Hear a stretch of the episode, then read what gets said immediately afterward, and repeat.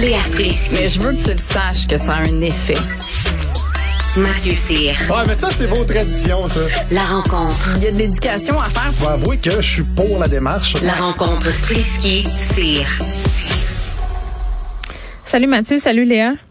Salut. Salut. Bon, on revient euh, sur cette histoire euh, d'un homme de 73 ans qui est décédé de la COVID-19. Euh, encore difficile à prouver là, de façon euh, scientifique, mais il aurait été infecté par un vendeur de thermopompes non vacciné en visite chez lui, Léa. Oui, puis pas juste non vacciné, là, qui était contre les mesures sanitaires. OK, mais il militait Euh, contre les mesures. Là. Ben, j'imagine que ça, les journalistes sont allés sur ces pro- sur ces profils de médias sociaux, Ouais. puis qu'ils se sont basés là-dessus. Euh, donc, euh, c'est ça, ça s'est passé à Mont-Laurier. Euh, une femme qui a fait venir euh, quelqu'un pour faire une, un estimé de thermopompe. Et puis, euh, apparemment, le monsieur qui s'est pointé est resté chez eux environ 40-45 minutes. Mm. Et puis, il portait un masque, mais jamais bien, là, sous le En nez. dessous un peu du nez. C'est ça, en dessous du nez. Puis, il s'est promené dans la maison pendant 45 minutes.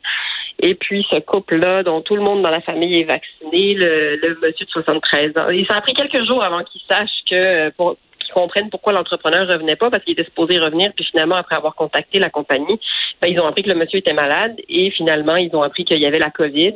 Puis ça, ça a pris pas mal de temps, j'ai l'impression. Donc, c'est pour ça que euh, ça a pris du temps avant qu'il ré- que tout le monde se réveille.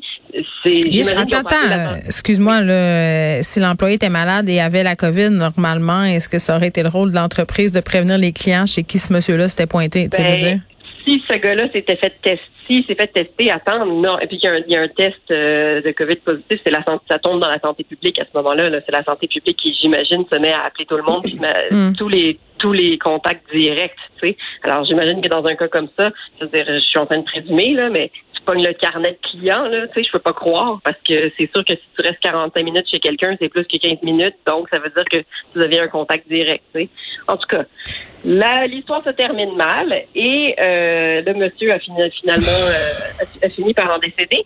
Et c'est une catastrophe parce que ça fait des mois et des mois qu'on répète que ce genre d'affaire va arriver. Alors évidemment, fatalement, ça arrive et ça me choque d'autant plus que, comme beaucoup de gens, euh, j'ai pendant la pandémie fait des travaux chez nous, des petits travaux où j'ai changé ma cuisine ou en tout cas. Puis euh, c'est très difficile de dire à des gens de construction mettez vos masques. C'est très difficile. Euh, il faut leur rappeler tout le temps. Ils sont toujours, tu sais, il y en a beaucoup qui le mettent mal. Attends, mais ris de toi. Moi, moi c'est capoté. L'autre fois, il y, y a des gens qui sont venus chez nous pour faire des travaux, puis ils sont arrivés pas de masque, pas rien. C'était des travaux. euh, en- non, c'était un, un- un- en lien avec l'échangeur d'air justement. euh, bon, puis je leur ai dit, j'aimerais ça que vous portiez un masque, puis que vous vous laviez les mains. Écoute, ils ont quasiment ri de moi. Ils ont dit, ben oui, Mais ma petite madame, ma petite madame. Je me suis fait faire de la petite madame. Mais je le sais, exactement. Moi aussi, je j'ai un plombier à qui il a fallu que je lui dise de, de mettre son masque. Puis après, il était comme, ben, je vais le mettre ici, mais quand je m'en vais faire mon travail euh, en bas, euh, dans, le- dans le vide sanitaire, je le mettrai pas. Là, là. Je regarde, ma fille de deuxième année, là, ça fait deux ans qu'elle a un masque d'en d'en face, puis qu'elle Mm. est à l'école avec. Là. À un moment donné, j'ai pas de pitié pour qui que ce soit avec le masque. Là. On Ben- est tous pognés avec. Arrêtez de vous trouver des excuses. Vous posez la question.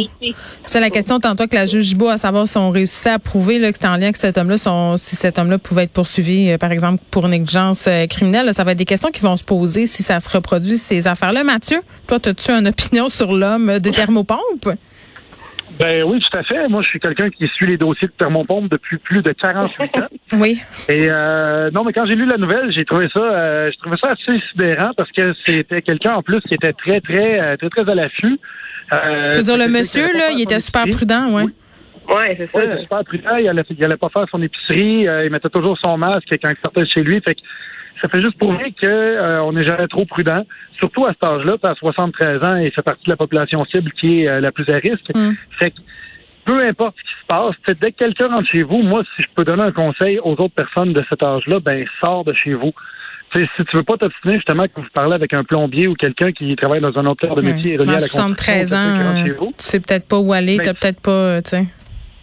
Ouais, ben là, je veux dire, tu vas juste sur ton terrain le temps qu'il fait ça, puis après ça, tu rentres chez vous. Je veux dire, Mm. tant que tu as avec quelqu'un, puis à commencer à, à y crier dessus, puis que l'autre te répond en criant, puis en criant, il te postillonne, tu même tu pognes la COVID. Ouais. Je veux dire, tant qu'à ça, tu, tu vas dehors, puis Après ça, t'en parles à la compagnie, tu dis, écoutez, l'em- l'employé voulait pas mettre son masque correctement, et c'est ça. En tout cas. Mais ils sont, mais ils sont pas obligés. C'est le meilleur conseil qu'on peut Ben, c'est ça, c'est ça qui est soulevé là, dans l'affaire, c'est que Oui. à un moment donné, c'est l'employeur qu'il faut qu'il mette ses culottes et qui oblige euh, ses employés à porter le masque. Puis Mais- les gens qui sont pas vaccinés, là, c'est un choix personnel, mais restez chez vous. C'est honnêtement. Mais et les employeurs peuvent rien faire aussi parce qu'il y a une pénurie de main d'œuvre. Alors c'est c'est ça. difficile de trouver des employés qui sont qualifiés. Fait que là ils veulent pas imposer le vaccin. en fait- le gouvernement ne en fait, demande je pas. pense que- Je pense qu'une solution, ce serait qu'il y ait un, un code de couleur. T'as un macaron. Si t'es si vacciné, t'as un macaron vert. Si t'es pas vacciné, t'as un macaron rouge. Et là là. Imagine quand tu te promènes Ben, dans la rue, l'opra populaire. Non, mais, non, mais tu le mets, tu le mets pour quand tu vas chez quelqu'un, si t'es un plombier, tu rentres chez quelqu'un, t'as ton petit macaron rouge, et voilà. Puis là, la personne qui fait comme, bon, ben écoute, moi y aller, m'en revenir dans une heure.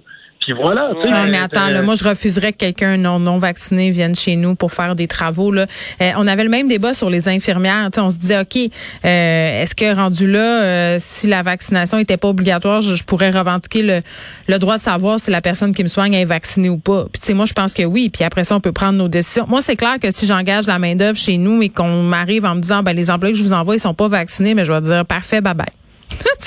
C'est- sûr que non, je ferai pas affaire avec avec ces gens-là. Ben, je vais pas exposer ma famille à risque. euh, Techniquement, on peut avoir l'application qui fait que tu vérifies le vaccin. Le passeport, c'est vrai. Tu peux le faire, mais tu as l'air d'une petite, petite colonelle de la Gestapo, mais Puis- d'une petite madame, mais qu'est-ce que tu veux? Mais puis je sais pas toi, mais tu sais moi je tu sais je me considère comme quelqu'un qui ose prendre la parole dans la vie là, puis je trouve ça tough faire Oui, ça oui, à c'est des- super à tough. des gars qui viennent. Fait que je veux même pas imaginer le monde de qui c'est pas la job de s'exprimer, tu sais comment c'est difficile de, de Non, demander ça attends, à en- entre parents, entre parents aussi, là, c'est rendu qu'on se demande les passeports vaccinaux quand c'est le temps de faire des sleepovers. ben oui. c'est comme bon, toi, t'es-tu double des fois, vacciné? puis- Ouais. C'est vrai que c'est mal vu. moi aussi, euh, régulièrement, quand je demande aux gens de- qui viennent chez nous faire des travaux euh, de porter le masque ou quelque chose, ben je me fais traiter de petite madame. Ben c'est ça. Fait que Ben, c'est c'est vraiment ben en poche. Puis il y a un monsieur de 73 ans euh, qui est mort. On va parler euh, du cours d'éthique et culture religieuse. Vous savez que moi, quand j'étais à l'UCAM, euh, j'étais chargée de cours et j'ai enseigné aux, euh, aux enseignants qui allaient donner le cours d'éthique et culture religieuse euh, à l'école. Là, on remplace ce cours-là. Qu'est-ce qui devrait euh, être au programme euh, de ce nouveau cours? On peut se poser la question. Moi, je pense que ça demeure pertinent d'enseigner les religions aux gens, là, euh, les, les, pas de façon théologique, là, mais à- dans une simple optique Un sociologique, ben, un cours d'histoire, puis ça a encore des impacts. La religion, je suis désolée, là, dans bien des sphères de notre société, Mathieu. Ben, moi, je pense qu'on devrait remplacer ça par des cours de cuisine. Il y a un livre de Geneviève Peterson qui est excellent sur le sujet. Quel têteux. euh, Non, mais attends, c'est vrai que dans mon temps, on apprenait à faire quelques affaires. Pour vrai, cours d'éthique et culture religieuse, ça, moi, je, tu sais, mettons, je ferais des cours d'éducation numérique là-dedans. Euh, je mélangerais pas peut-être des recettes d'omelette, là, mais tu sais, éducation à citoyenneté, là, le civisme, des affaires de même, là. Ben, tout à fait. En fait, euh, le, le- le premier cours, je pense, qui serait le plus important, ce serait vraiment, comme tu dis, le civisme, mais surtout d'identifier ses émotions, de savoir les exprimer clairement Ouais. et de pas être impulsif, que ce soit en vrai ou surtout sur le web, de façon virtuelle, et de baisser la pression par rapport aux likes que tu peux avoir sur Instagram ou sur Facebook, parce que quand tu vois des, des jeunes personnes de 13, 14, 15 ans qui sont plus cool que d'autres parce qu'ils ont plus de followers ou plus de likes dans une cour d'école, je trouve ça assez déprimant. Puis c'est vrai que ça existe. Là. Moi, je le vois, j'en suis témoin chaque jour. Tu sais, je regarde les amis de ma fille, ils sont suivis par 2000 personnes. Tu fais, ben voyons, comment ça se peut? c'est quand même assez Ben oui. particulier, là. Oups. Oui. Léa, as-tu quelque chose à dire Euh, là-dessus? Tu nous entends-tu? Ben oui, oui, je vous entends. Léa, Euh, faut qu'on prenne des cours de téléphone. Oui. Oui, général. Ben, je voudrais qu'on prenne des, des cours de minceur pour que mes grosses joues accrochent pas le téléphone quand je parle, en fait. C'est pas le fun.